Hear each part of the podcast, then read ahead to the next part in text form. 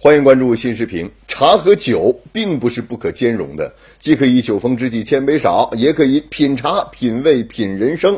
五年前的欧洲之旅，习近平主席以茶酒为喻，倡导连接不同文明。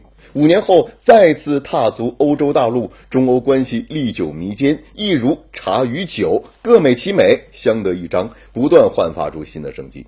短短一周的访问，不仅见证了元首外交的重要共识、经贸领域的累累硕果，更留下众多人文交流的感人瞬间，上演了一场茶与酒的精彩对话。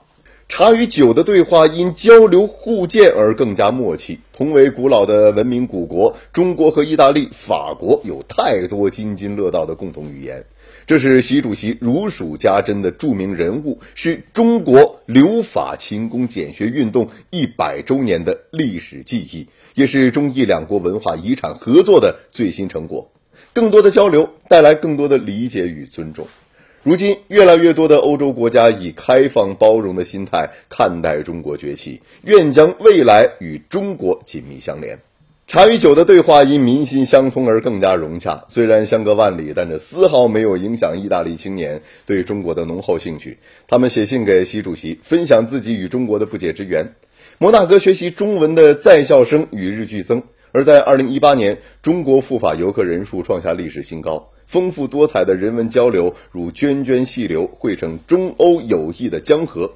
这种发乎内心的情节，往往能够经受时间考验，局势变迁，具有更加持久的生命力。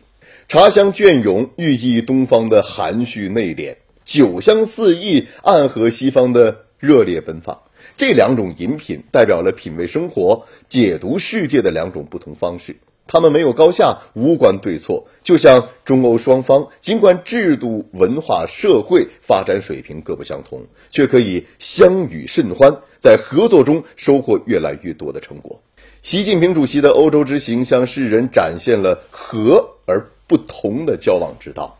茶与酒的对话还在继续，使人们在乍暖还寒的世界感受到了春的气息。